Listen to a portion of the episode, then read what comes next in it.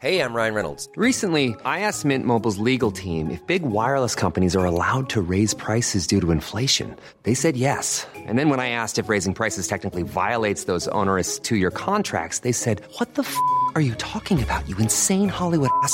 So to recap, we're cutting the price of Mint Unlimited from $30 a month to just $15 a month. Give it a try at mintmobile.com slash switch. $45 up front for three months plus taxes and fees. Promo rate for new customers for limited time. Unlimited more than 40 gigabytes per month. Slows. Full terms at mintmobile.com. Tarde a tarde, lo que necesitas saber de forma ligera, con un tono accesible. Solórzano, el referente informativo.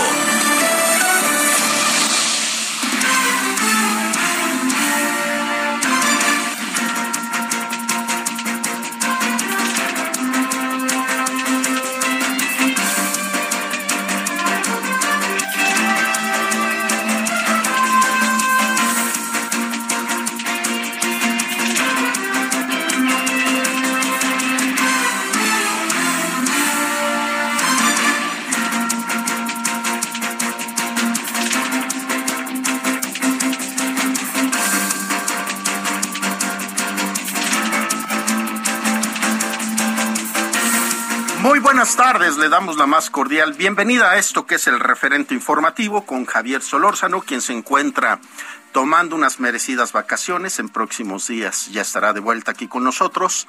Les saluda Román García cuando son las 5 de la tarde en punto. El día de hoy le damos también el saludo a quienes nos siguen en redes sociales, en nuestra página de internet, eh, de internet elheraldo.com y en nuestro Twitter, El Heraldo de México, y a todas las plazas que se enlazan en este momento y hasta las seis de la tarde en todo lo que es lo largo y ancho de la República Mexicana. El día de hoy le hemos preparado cuatro temas que esperamos sean de su interés y nos siga a lo largo de esta hora. Hablaremos y seguiremos el tema de la revocación de mandato. Ya sabe usted que la Suprema Corte de Justicia le está dando la indicación al Instituto Nacional Electoral que se lleve a cabo la consulta de revocación de mandato. Le daremos los detalles del mismo. Ayer se dieron a conocer los que serán ellas y ellos como coordinadores de los comités de defensa de la Cuarta Transformación para los estados en los que tenemos elecciones el próximo año, como lo es Aguascalientes, Durango, Hidalgo, Oaxaca, Quintana Roo y Tamaulipas. Tenemos una conversación con el senador por Morena, Julio Menchaca. Hablaremos de otro tema que consideramos le va a llamar mucho la atención, la situación de las armas y la propuesta que hizo el gobierno de México ante el Consejo de Seguridad de la ONU. Ya hubo una respuesta por parte de 12 de 15 países que conforman este Consejo de Seguridad apoyando la solicitud del gobierno mexicano de tener mucho cuidado con la importación, exportación de armas piratas, por supuesto. Son las 5 de la tarde con dos minutos. Le presentamos un resumen de lo más importante al momento. La información de último momento en el referente informativo. Morena ya tiene a las candidatas y candidatos que competirán en las elecciones de gobernadores en Aguascalientes, Durango, Hidalgo, Oaxaca, Quintana Roo y Tamaulipas del próximo año, que fueron definidas por encuestas y por paridad de género. Los abanderados de Morena son Mara Lezama en Quintana Roo, en Tamaulipas el senador Américo Villarreal Anaya, en Durango Marina Vitela, en Aguascalientes Nora Rubalcaba y el senador Salomón Jara buscará por segunda ocasión ser gobernador de Oaxaca por Morena el próximo año. La Suprema Corte de Justicia de la Nación dejó sin efectos provisionalmente el acuerdo que aprobó el Instituto Nacional Electoral y le ordenó por segunda ocasión que organice la consulta de revocación de mandato hasta su conclusión con el presupuesto aprobado de 1.503 millones de pesos, el cual constituye un indicador de viabilidad financiera. El Senado inició el proceso para la desaparición de poderes en Veracruz tras la detención del secretario técnico de la Junta de Coordinación Política, José Manuel del Río Virgen, al conformar una comisión especial para investigar la existencia de probables abusos de autoridad en el caso y recabar información sobre otras personas privadas de su libertad de forma arbitraria. El gobierno de la Ciudad de México anunció que a partir de la próxima semana aplicará la dosis de refuerzo al personal de salud de hospitales públicos capitalinos mientras que los médicos del sector privado y adultos mayores de cinco alcaldías la recibirán en enero. Eduardo Clark, director general de Gobierno Digital de la Agencia de Innovación Pública, indicó que en la primera semana de enero se aplicará la tercera dosis a personas mayores de 60 años que habiten en las alcaldías Gustavo Amadero, Iztacalco, Iztapalapa, Benito Juárez y Venustiano Carranza. La Ciudad de México cerrará el año en semáforo verde por coronavirus, ya que el color se mantendrá del 27 de diciembre al 9 de enero de 2022, informó Eduardo Clark. El funcionario capitalino señaló que la semana comenzó con una tendencia ligeramente ascendente del número de positivos identificados en macroquioscos y centros de salud. La Secretaría de Salud de Nuevo León anunció este 23 de diciembre que ya se tienen confirmados seis casos de COVID-19 con la variante Omicron en la entidad. Ante esto, el aforo permitido bajó de 90 a 80% en lugares al aire libre y a 70% en espacios cerrados como casinos, bares, gimnasios, restaurantes, iglesias, supermercados, guarderías, salones de eventos sociales, museos, teatros, entre otros. La inflación se desaceleró a 7.45% durante la primera quincena de diciembre, desde el 7.70% registrado en la segunda mitad de noviembre, informó el Instituto Nacional de Estadística y Geografía. De acuerdo con los datos del Índice Nacional de Precios al Consumidor, este se mantiene por encima de su comparación anual en la segunda quincena de noviembre de 2020 y lejos del objetivo puntual del Banco de México. Solórzano, el referente informativo. Cinco de la tarde con cinco minutos. Esto es el referente informativo con Javier Solórzano. Le saluda nuevamente Román García. El día de hoy en la conferencia matutina del presidente Andrés Manuel López Obrador se dio a conocer el informe de derechos humanos, así como la postura del presidente dando un apoyo al gobernador de Veracruz, eh, Cuauhtémoc García, y por qué no, también se tocó el tema de la de la Cuitlagua García, perdón, de la revocación de mandato. Por eso le hemos pedido a nuestro compañero Paco Nieto que nos acompañe esta tarde. ¿Cómo estás, Paco? Román, ¿qué tal? Muy buenas tardes. Sí, efectivamente, hoy en la mañanera se presentó este informe de derechos humanos, lo presentó el subsecretario de Gobernación Alejandro Encinas, y una de las propuestas es la de crear el Centro Nacional de Identificación Humana y propuso el funcionario replantear los servicios forenses del país.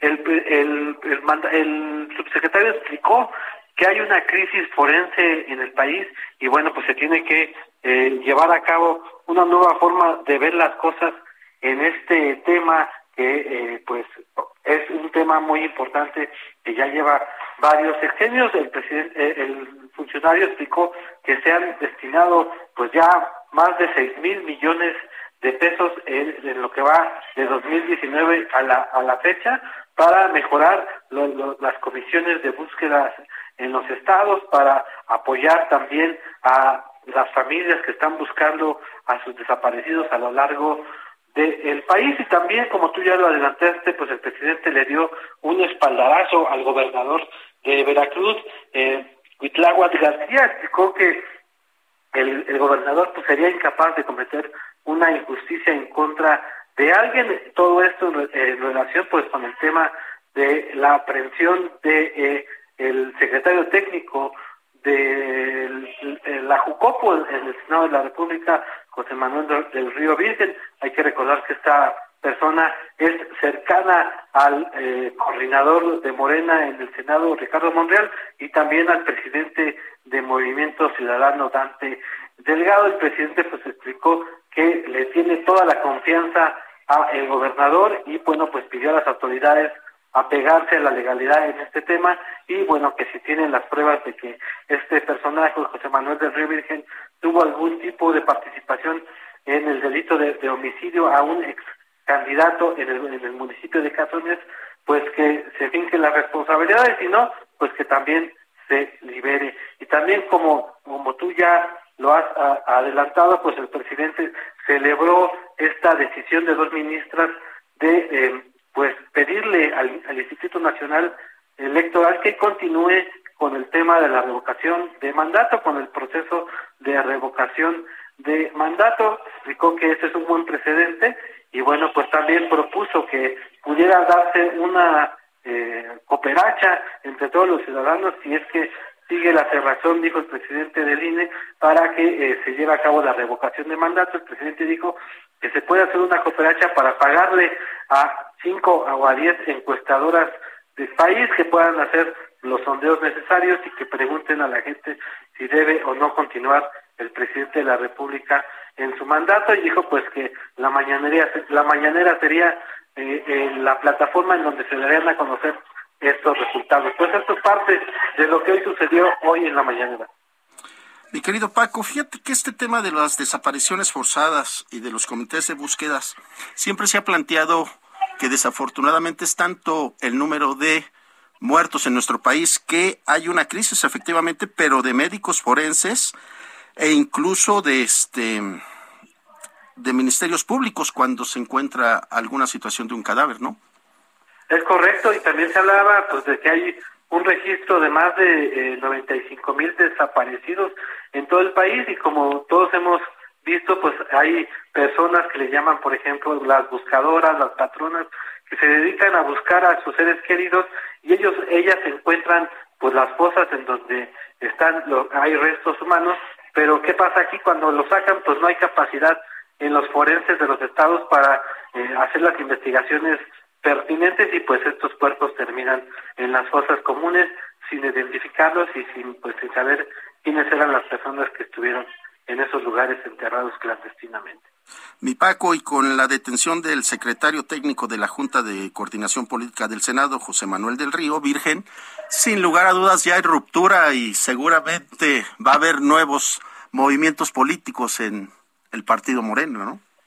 Pues claro, sí, claro, el presidente, el presidente pidió que no se desprestigiara pues lo que ha hecho el gobernador, lo que ha hecho Pitágoras García y que pues que todos pudieran los eh, que pertenecen a la 4T pudieran sumarse para pues ayudar al gobernador a que a que gobierne bien la entidad, pero bueno, esto va a dejar, como tú ya lo dijiste, pues secuelas y seguramente va a haber divisiones. Paco, ¿toma vacaciones el presidente? Sí, el presidente de la República después de la mañanera voló hacia eh, hacia su tierra, hacia Tabasco. Eh, estará estos tres días, tanto el día de mañana como el sábado y domingo, en su finca de Palenque, Chiapas, y después regresará a la Ciudad de México a concluir aquí el año nuevo. Y Paco, te mando un fuerte abrazo, muchísimas gracias. Hasta luego. Solórzano, el referente informativo. El día de ayer, muy amablemente, el doctor en Derecho y abogado constitucionalista Julio Jiménez nos tomó una llamada para hablar de la revocación de mandato. Nos despedíamos con él preguntándole qué iba a pasar y nos decía, la Suprema Corte de Justicia, a más tardar por tarde el viernes, ya tiene que dar una respuesta a la propuesta que hizo el INE de suspender la consulta de revocación de mandato. Por eso le hemos pedido nuevamente al doctor en Derecho y abogado constitucionalista, Julio Jiménez. ¿Cómo estás? Muy buenas tardes. ¿Qué tal, Román? Muy buenas tardes. Qué gusto saludarte. Gracias por la oportunidad. Y bueno, pues aquí estoy a tus órdenes. Pues, ¿qué sigue, mi querido Julio? Tenemos eh, consulta porque tenemos consulta para el día 10 de abril. Efectivamente, fíjate que como bien referías, eh, el día de ayer platicábamos sobre este, este futuro incierto en donde la Corte tenía que resolver la controversia constitucional presentada por los legisladores de Morena. Eh, hay que hacer una aclaración, vale la pena, eh, pues la Corte resolvió una medida cautelar, es decir, la suspensión temporal a efectos de que el Instituto Nacional Electoral continúe con los procesos, con los trámites, con todas las y cada una de las etapas de este proceso de revocación de mandato. No así se ha pronunciado al fondo de esta controversia constitucional, pero Román, permíteme decirte, el futuro inmediato en corto plazo es pues que el Instituto Nacional Electoral, a pesar de los argumentos, a pesar de la controversia constitucional que presentaron, misma que tampoco se ha resuelto en materia de presupuesto, pues tendrán que cumplir en términos de la reforma al artículo 35 constitucional y tendrán que respetar lo que establece el artículo 29 de nuestra Constitución, ya que de no cumplir con este este mandamiento jurisdiccional de la Suprema Corte de Justicia estarían incurriendo en una omisión y estarían ya ubicados en el supuesto pues ya de una responsabilidad como servidores públicos y claro podrían ser objeto de un juicio político y una declaración de procedencia y en su momento hacer una denuncia penal en contra de ellos. Así que en conclusión tendrán que ajustarse al recurso de 1.503 millones de pesos para cumplir con este ejercicio democrático, esta reforma constitucional, pero aquí cabe la aclaración, eh, Román, amable auditorio, hay que recordar que este proceso de revocación de mandato es inédito, histórico y es consecuencia de una reforma constitucional que siente un precedente fundamental para la democracia y para la, sobre todo para la voluntad democrática de los mexicanos, para que a la mitad de un gobierno decidan si permanecen con el gobernante al frente del Ejecutivo Federal o de plano revocan su poder y revocan el mandato. Acabe la aclaración que al menos en esta ocasión al presidente López Obrador cualquiera que fue el resultado, Román, amable Victorio, no va a proceder la revocación de mandato porque obviamente esto procede a partir de la próxima administración. El próximo presidente de la República estaría sujeto a una verdadera revocación de mandato. Así que esto más bien obedece, pues, tal vez a una estrategia político-electoral o a una maquiavélica decisión para mantenerse el próximo año 2022, que están en juego, pues, seis importantes gubernaturas y claro, en el ánimo, en la mente, en el corazón de el pueblo bueno y sabio, pues para que el presidente de la República garantice cuando menos cinco de seis triunfos a nivel nacional, Román. Y es que, mi querido abogado Julio Jiménez, el INE dictamina que se haga la consulta con un presupuesto de 1.503 millones de pesos, que por sí es una cifra demasiado alta, y el INE plantea que se necesitarían 3.830 millones. Hay un faltante de 2.327 millones. ¿Acabaré haciendo una consulta, pues llamémosle a medias? Fíjate, que aquí vale la pena hacer la aclaración. Es importante reconocer que la parte presupuestal tiene un, un, valor determinante porque es una decisión legislativa. Aquí el tema es que, claro, un ejercicio de esta envergadura, un ejercicio de este nivel constitucional, se requieren recursos necesarios para cumplir con este número de casillas y cumplir con esta condición de, obviamente, participación, este 3% del padrón nacional electoral y sobre todo este pues porcentaje de mexicanos para que tenga calidad, tenga validez, tenga carácter vinculatorio, en donde además los mexicanos debemos ser responsables de esta participación democrática. Román, nada más quisiera hacer una aclaración. Este término se vence el próximo 25 de diciembre, es decir, el día pues ya estamos a dos días prácticamente, el próximo sábado se vence y evidentemente yo no sé si alcance el 3% para recaudar las firmas del Padrón Nacional Electoral y no sé si alcance a, nivel de 17 estados de la República Mexicana otro 3%, así que pues continuará el Instituto Nacional Electoral con lo que haya en recursos, aquí vale la pena que podrían utilizar y echar mano de las nuevas tecnologías, de las nuevas aplicaciones, las famosas apps con las que podrían recaudar ese tipo de firmas y tener garantía y certeza sobre el porcentaje que establece la propia ley federal de revocación de mandato. Así es, Julio. Es importante resaltar lo que acabas de decir. Tenemos hasta el día 25 para ver si se recolectó el 3.20 por ciento de las firmas que se necesitan. Si no se lograra todo esto que se está haciendo, en realidad, pues fue, vaya la expresión, un absurdo.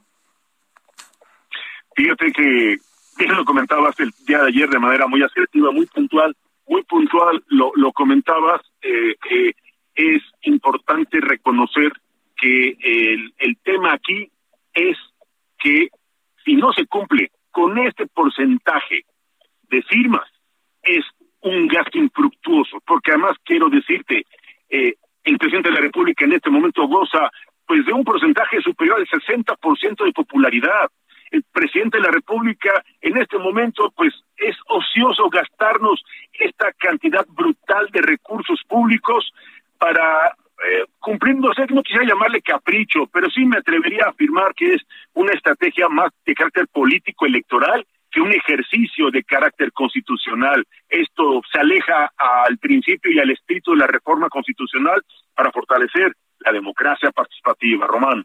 Julio Jiménez, doctor en Derecho, abogado constitucionalista, como siempre, te agradecemos mucho tu tiempo y que nos tomes la llamada. Román, como siempre, el agradecido soy yo y me reitero tus órdenes. Un fuerte abrazo para ti. Salúdame, por favor, a Javier Solórzano y a tu gran equipo de colaboradores, al gran equipo del Heraldo de Radio. radio. Con todo gusto, Julio, un abrazo. Feliz Navidad. Gracias. Solórzano, el referente informativo.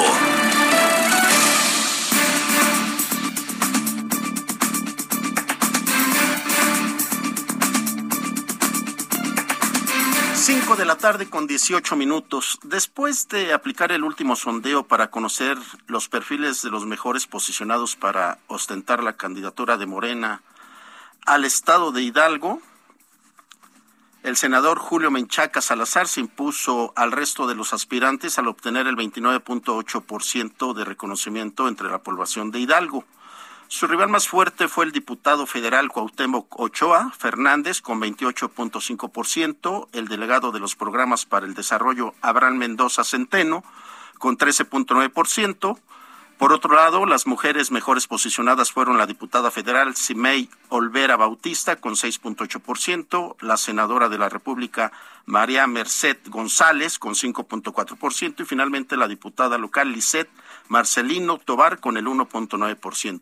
Por ello, le hemos pedido al senador de la República por el partido de Morena, Julio Menchaca, que nos tome la llamada. Senador, ¿cómo está? Muy buenas tardes. Román, qué gusto saludarle a sus órdenes. Pues ahora que ya es usted el coordinador del Comité de Defensa de la Cuarta Transformación para Hidalgo, ¿qué sigue, senador? Bueno, atender esa, esa distinción que me, que me hizo no solamente el Comité Ejecutivo Nacional de Morena, sino eh, los partidos aliados, el PT, el Verde y en el caso de Hidalgo, el PANAL, Román. Así es, senador. Eh, hay dos zonas, tres zonas importantes que conforman el estado de Hidalgo, particularmente es Pachucas, Tulancingo y Tula. ¿Qué hacer para promover más el estado? El estado es mucho más que eso, Román.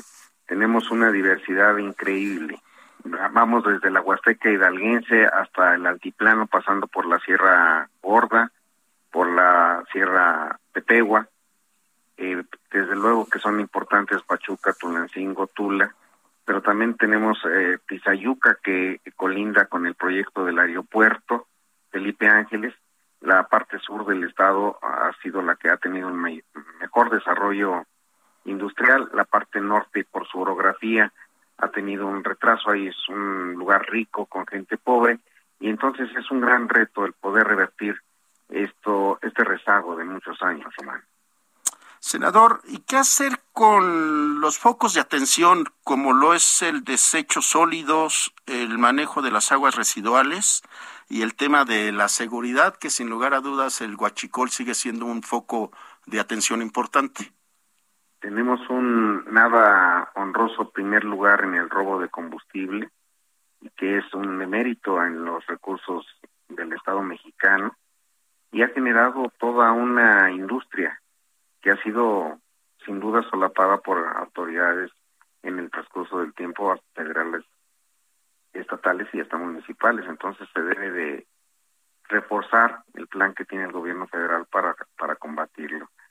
Y en el caso de el agua, pues nosotros hemos sido tratados injustamente en el transcurso del tiempo, porque abastecemos a la zona metropolitana de la Ciudad de México con agua limpia y nos devuelven el agua negra contaminada y acabamos de tener en la zona de Tula pues un desbordamiento que generó daños millonarios.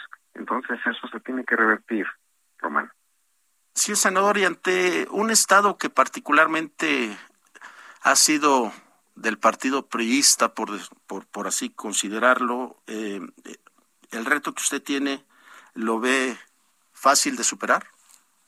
No, nunca es fácil de superar ningún reto electoral y sobre todo por redes de compromisos y de corrupción en el transcurso de mucho tiempo. Lo que sí le puedo decir es que en el 2018 eh, ganamos contundentemente eh, eh, Morena, porque además no fuimos en la alianza eh, para la senaduría, para diputaciones federales y el Congreso local.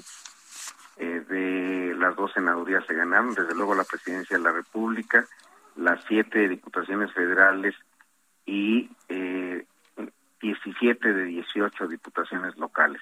En el 2021 se volvió a ganar contundentemente ahora sí en algunos distritos con el acompañamiento de nuestros aliados. Y eh, será un reto en el 22 sin duda el poder enfrentar ahora una combinación eh, digamos así mal formada de PRI, PAN y PRD que ya anunciaron que van a venir a reforzarse con esas mismas redes de corrupción, pero estamos convencidos de que la respuesta eh, que tiene la ciudadanía hidalguense al proyecto del presidente Andrés Manuel López Obrador se va a volver a manifestar en las urnas. Senador Julio Menchaca Salazar, coordinador del Comité de Defensa de la Cuarta Transformación en Hidalgo, le agradecemos mucho que nos haya tomado la llamada y le deseamos mucho éxito. Yo le aprecio mucho a usted, Román, y aprovecho para desearle al equipo, a usted, a Javier, los mejores deseos, desde luego al auditorio, de salud y bienestar con motivo de las fiestas de fin de año. Igualmente, senador, le mandemos un abrazo y felices fiestas navideñas. A seguirse cuidando. Gracias, buenas tardes. 5 de la tarde con 24 minutos, esto es el referente informativo. Es momento de hacer una pausa comercial y regresamos con más información.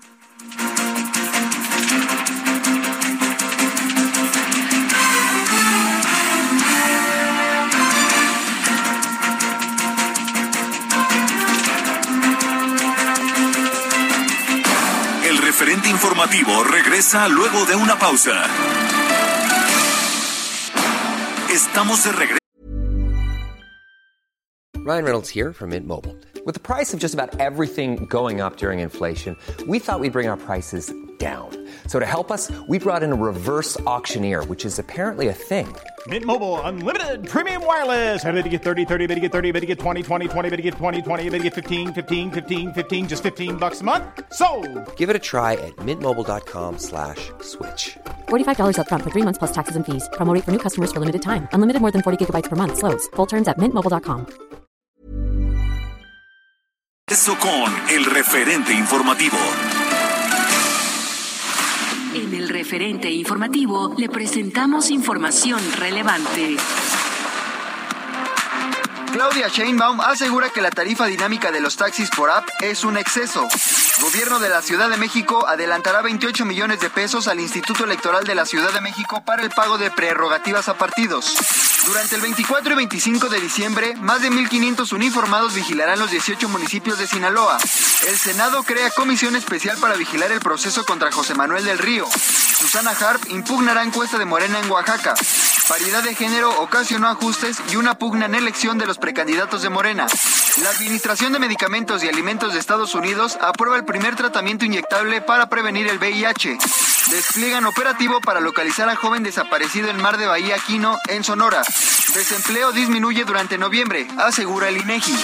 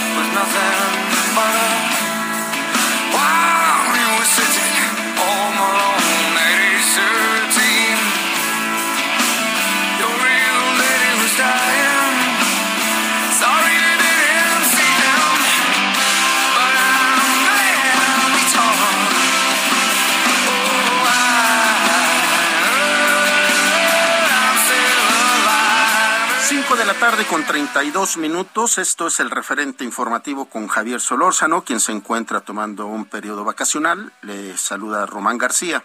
Estamos escuchando a Pearl Jam porque un día como hoy, de 23 de diciembre de 1964, nacía Eddie Vedder, compositor y vocalista de Pearl Jam. Estamos escuchando a Live.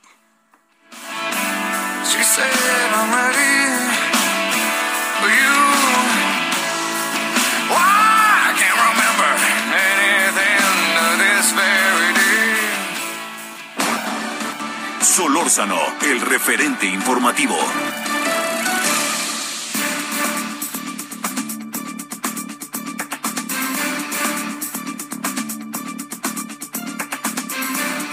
Cinco de la tarde con 33 minutos. el Consejo de Seguridad de las Naciones Unidas aprobó una resolución en la que respalda la posición de México contra el tráfico ilícito de armas. Esto lo dio a conocer ayer nuestro canciller Marcelo Ebrard y el representante de México ante Naciones Unidas, el embajador Juan Ramón de la Fuente. Le hemos pedido al maestro Ramón Celaya, especialista en inteligencia y procesos de seguridad, que nos tome una llamada para que tratemos de entender la importancia de este tema que es el tráfico de armas. ¿Cómo está, maestro? Muy buenas tardes. Román, muy buenas tardes. Un saludo al auditorio. Maestro, pues, ¿qué significa esto, sabido de que eh, el tráfico de armas es en todo el mundo y qué medidas se deben de tomar? Claro, bueno, aquí tenemos un tema muy importante que es la demanda judicial que interpone el gobierno mexicano en contra de las empresas fabricantes de armas ante tribunales estadounidenses. Este es el primer paso, hay que señalarlo, es muy relevante, es, es, una vía eh, inédita que no se había realizado. Entonces, esta demanda lo que trata de hacer es frenar este tráfico de armas. Sin embargo, hay un poco de, mm, de, de, conflicto, de controversia acerca de el éxito o el destino que va a tener esta demanda, porque eh, ya se está señalando que los eh, por las empresas armadoras que eh, los tribunales no tienen competencia sobre ellos porque ellos se rigen bajo una jurisdicción de carácter federal y el gobierno la inició, digamos, en un tribunal local, entonces como que aquí podría haber un poco de conflicto. Sin embargo, eh, es importante señalar que sí es relevante este paso, aunque probablemente se haya equivocado la vía. Ahora, este, posicionamiento que hace el Consejo de Seguridad de Naciones Unidas el día de ayer, pues sí, pues es importante porque eh, México, y, muchas regiones del mundo están azotadas por el tráfico ilícito de armas.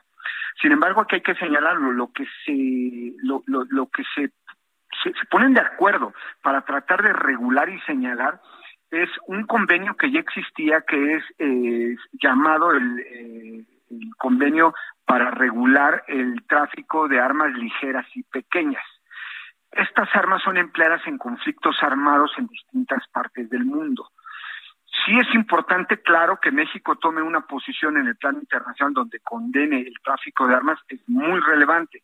El problema es que no, yo no le veo mucha relación con, con este tráfico ilícito de armas de Estados Unidos a México, porque ese es un tema más comercial y esta demanda tiene que ver con conflictos armados, con situaciones de guerra interna o guerra civil en los países, y se trata de que por medio de este convenio que ya existía y que se está haciendo un nuevo posicionamiento respecto a armas ligeras y pequeñas, pues puedan ser reguladas.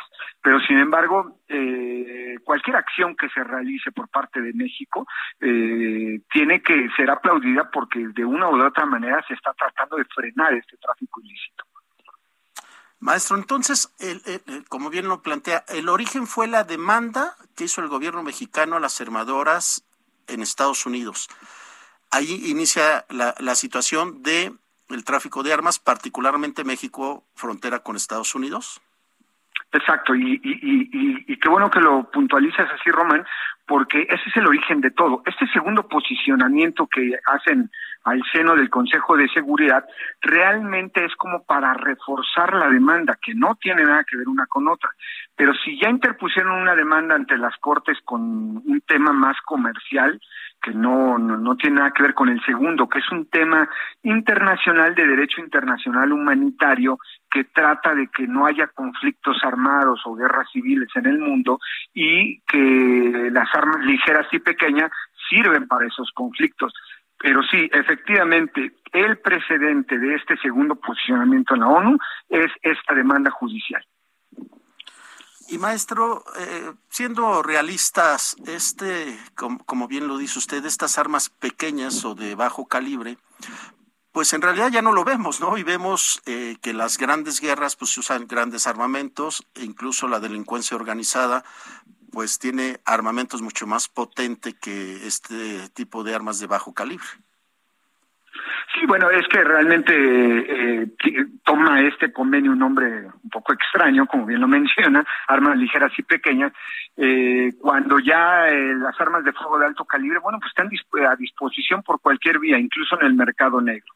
Entonces, los posicionamientos que se están haciendo al, al seno de Naciones Unidas, pues sí trata de influir en todos los países que son productores de armamento, de tratar de frenarlo, ya sea la causa dirigida a una guerra civil, a una guerra interna de cualquier país, o como lo señalabas, de que también sirve para que los grupos criminales, los grupos de narcotraficantes, los cárteles de la droga, puedan abastecerse de este tipo de armamento, que ya son armamento muy similar a los que usan los ejércitos de cualquier parte del mundo. Claro.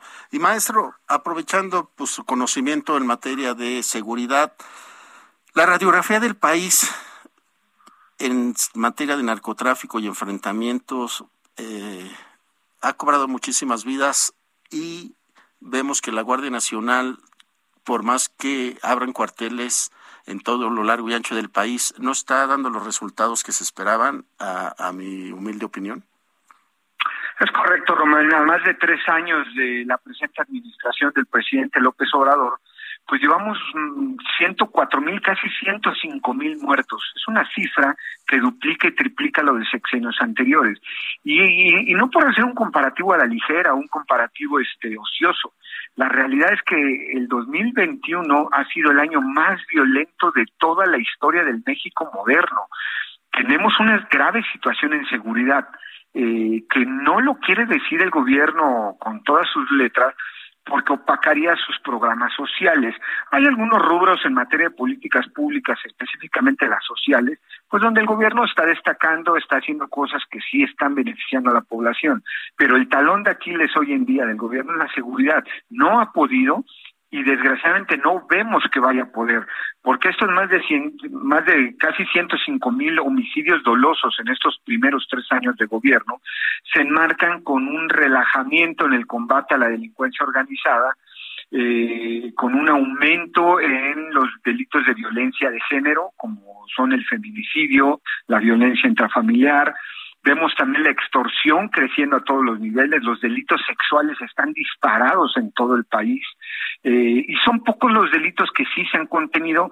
Por ejemplo, el robo, en algunas de las modalidades del robo, sí se contuvo derivado un poco del confinamiento social de la pandemia, que solamente la gente no salía a la calle, se frenó el robo a casa habitación, se frenó el robo de vehículo, algún otro tipo de modalidades, pero como hemos ido avanzando en, en, la pandemia y en la vacunación, bueno, pues la gente sale a la calle y hay ciertos delitos que están repuntando.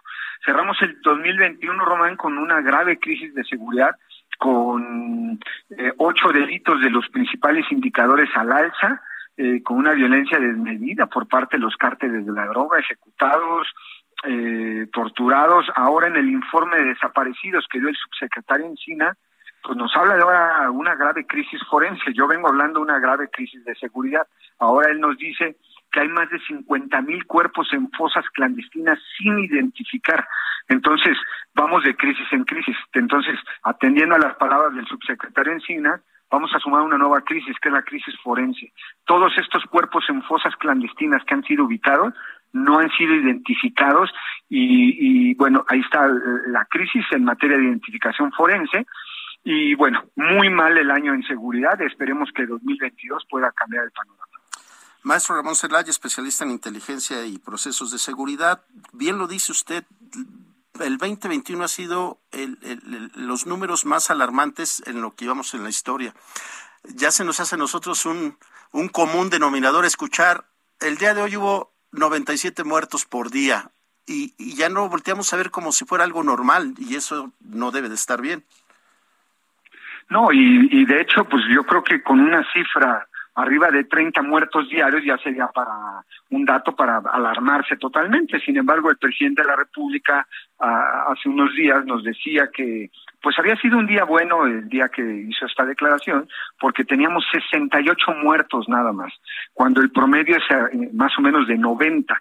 Entonces, pues no, no es un buen, un buen dato, no es un buen día, no es una buena cifra, porque estamos hablando de 68 familias, 68 víctimas, 68 viudas, 68 huérfanos, eh, por contabilizar en lo menos, que han sido afectados por esos homicidios.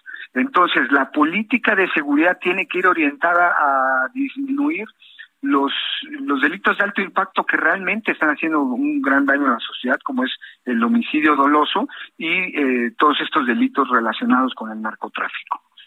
Maestro Ramón Celaya, ¿Es una buena estrategia ahora poner a generales al frente de las entidades eh, federativas, digo, perdón, lo de los gobiernos locales para que lleven la seguridad y de, los estados? Esa pregunta es muy interesante, Román, porque eh, aquí he escuchado posiciones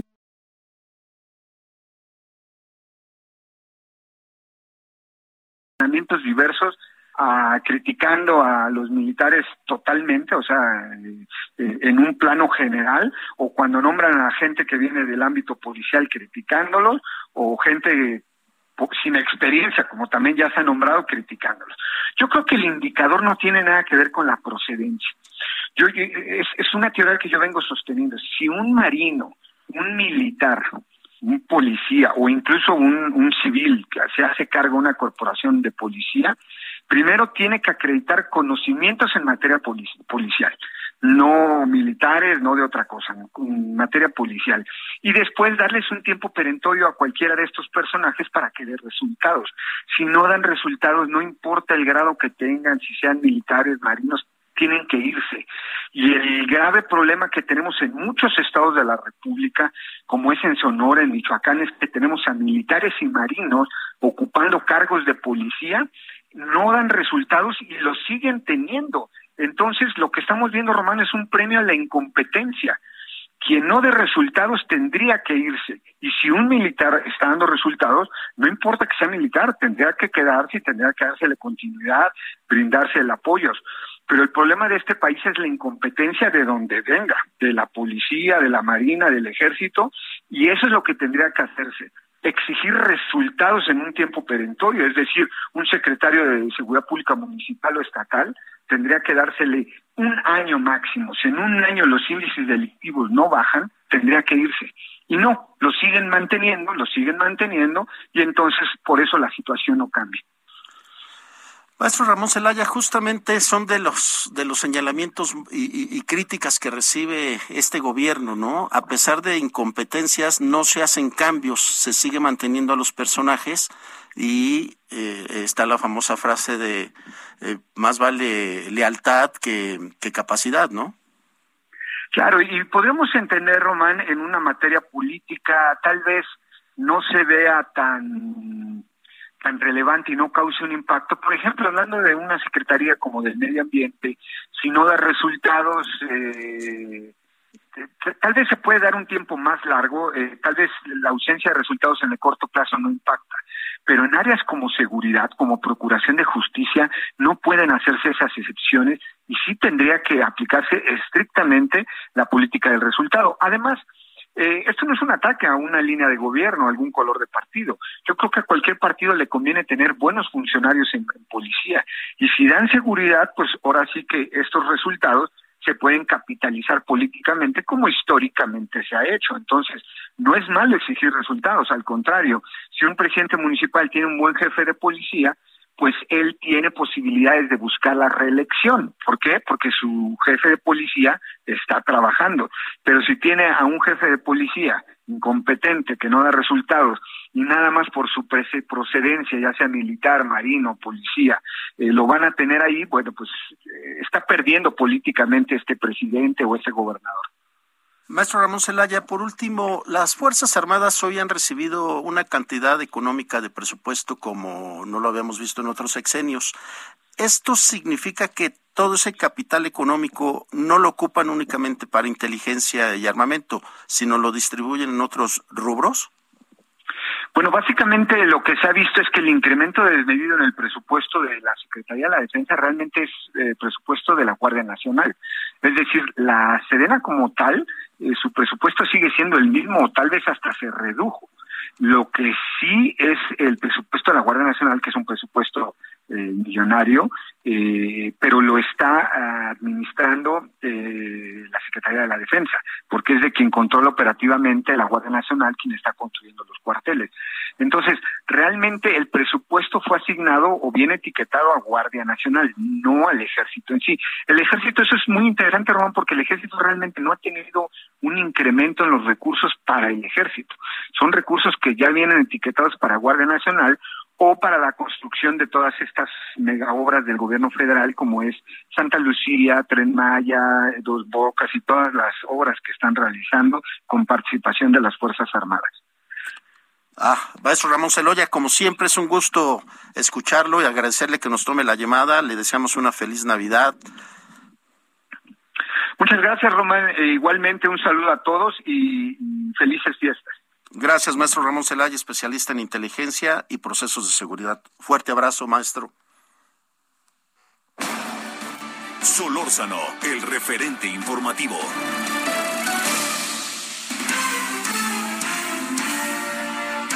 Cinco de la tarde con 48 minutos. Esto es el referente informativo con Javier Solórzano. Le saluda Román García. Te saludo, Misael. ¿Cómo estás? Muy buenas tardes. Román, buenas tardes, buenas tardes al auditorio. Pues te cuento que tras la detención de José Manuel del Río Virgen, uno de los principales colaboradores, del Senado de la República, los partidos que integran la Junta de Coordinación Política de esta Cámara Alta cerraron filas y crearon una comisión especial de investigación que documente casos de abuso de poder, persecuciones políticas y violaciones a derechos humanos del gobierno de Veracruz y también del Poder Judicial de esa entidad. Esta comisión especial, encabezada por el senador Dante Delgado, abrirá una línea telefónica y un correo electrónico para recibir denuncias ciudadanas sobre cualquier tipo de violaciones a derechos humanos en las que haya incurrido el gobierno de Cuitláhuac García. Esto se llegó tras un acuerdo de la Junta de Coordinación Política del Senado y tras la detención del de, eh, secretario de la Jucopo, José Manuel de Río Virgen. Ayer se fue detenido en Veracruz eh, acusado por homicidio por parte de la Fiscalía de esa entidad.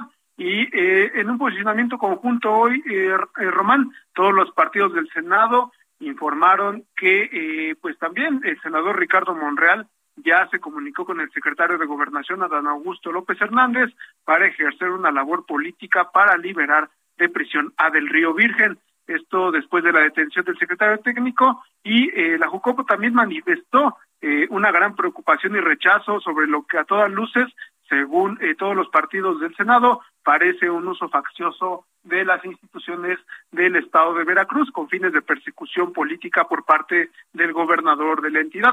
La Jucopo aclaró que la acusación contra Del Río Virgen es infundada e inválida, pues fue solicitada por escrito cayendo en otra irregularidad ya que la Suprema Corte ha determinado que las órdenes de aprehensión deben ser solicitadas en audiencia ante el juez de control, lo cual en este caso de Del Río Virgen pues no se realizó de esa forma. Incluso rechazaron el abuso de poder, el uso selectivo de la justicia y el uso de las instituciones públicas con fines de persecución por parte de las autoridades del Estado de Veracruz. Es así, Román, como cierran filas todos los partidos del Senado de la República para defender al secretario técnico y también, pues ahora, para hacer frente a cualquier irregularidad o violación a los derechos humanos en el Estado de Veracruz. Misael, como decimos coloquialmente, choque de trenes. ¿Qué, ¿Qué se espera ahora con Ricardo Monreal después de este espaldarazo que le dio el presidente al gobernador de Veracruz? Sí, efectivamente, también se le comentaba eso en una conferencia de prensa previa al informe de este posicionamiento. Ricardo Monreal dijo que no es una situación personal, que no tiene nada en contra de nadie, pero claramente Román pues ha abierto un frente y ahora no solamente del senador Ricardo Monreal, sino de todas las bancadas que integran el Senado de la República eh, hay algunos panistas de Veracruz que también pues están integrando esta comisión especial de investigación y veremos qué resultados da en los próximos meses. Muchas gracias, Misael. Buenas tardes. Román, buenas tardes. Solórzano, el referente informativo. Arturo Manríquez es director general de la Asociación Mexicana de Distribuidores y Laboratorios de Medicamentos Genéricos. Arturo, muy buenas tardes. Gracias por tomarnos la llamada. Al contrario, Román, que estés muy bien, quiero decir. Espero que estés muy bien. Buenas tardes, a tus órdenes. Un, gusto saludarte. Gracias, Arturo. Cuéntanos de este crecimiento en la industria de los genéricos. Eh, sí, Román, bueno, eso, eso se, se, se debe a que el consumidor, como sabes, hoy tiene la posibilidad de buscar un medicamento por su sustancia activa y ya eh, se ha convencido, las familias mexicanas cada vez están más seguras de que pueden elegir entre diversas marcas del mismo medicamento, tanto el de marca o el que tuvo patente, como el que el, de, el de la versión genérica, pues con la misma seguridad, ¿no? De que puede conseguir el mismo efecto terapéutico en cualquiera que sea su elección, ¿no? Entonces, pues sí ha sido un año de contrastes, pero en cuanto al tema comercial, pues sí, los medicamentos genéricos han tenido un crecimiento de doble dígito, ¿no? Tanto el genérico puro como el genérico de marca de bajo precio. Ello, insisto, derivado de la confianza que los consumidores mexicanos y los pacientes mexicanos pues tienen cada vez más en los medicamentos genéricos, ¿no?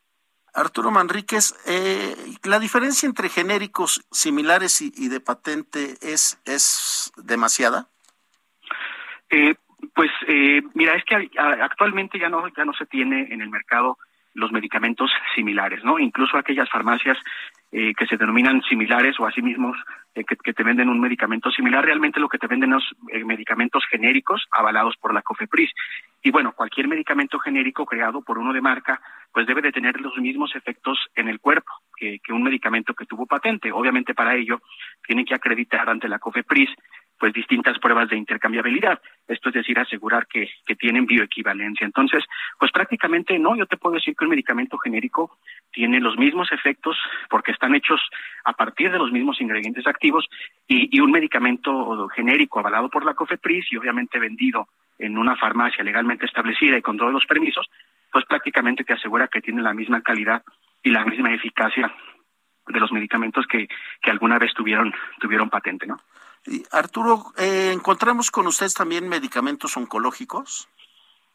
Mira, los fabricantes nacionales, los laboratorios nacionales tienen la capacidad de producir medicamentos oncológicos en nuestro país y particularmente pues la mayoría de los medicamentos oncológicos que se requieren para la atención de los niños o de los diversos pacientes pues ya tienen una versión disponible eh, eh, tanto nacional como de manera internacional, pero pues obviamente tiene que haber un proceso de planeación de compra de este tipo de medicamentos oncológicos o de alta especialidad y para ello pues obviamente tiene que el gobierno eh, pues planear muy bien estos procedimientos de compra, ¿no? Pero las respuestas están en la en la en la planta productiva nacional.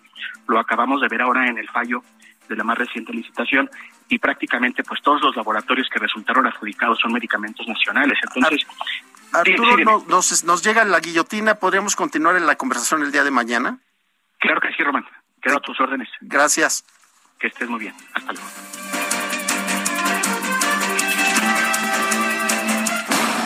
Hasta aquí, Solórzano, el referente informativo.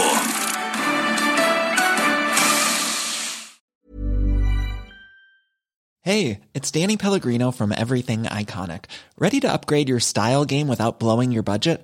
Check out Quince. They've got all the good stuff shirts and polos, activewear, and fine leather goods, all at 50 to 80% less than other high end brands.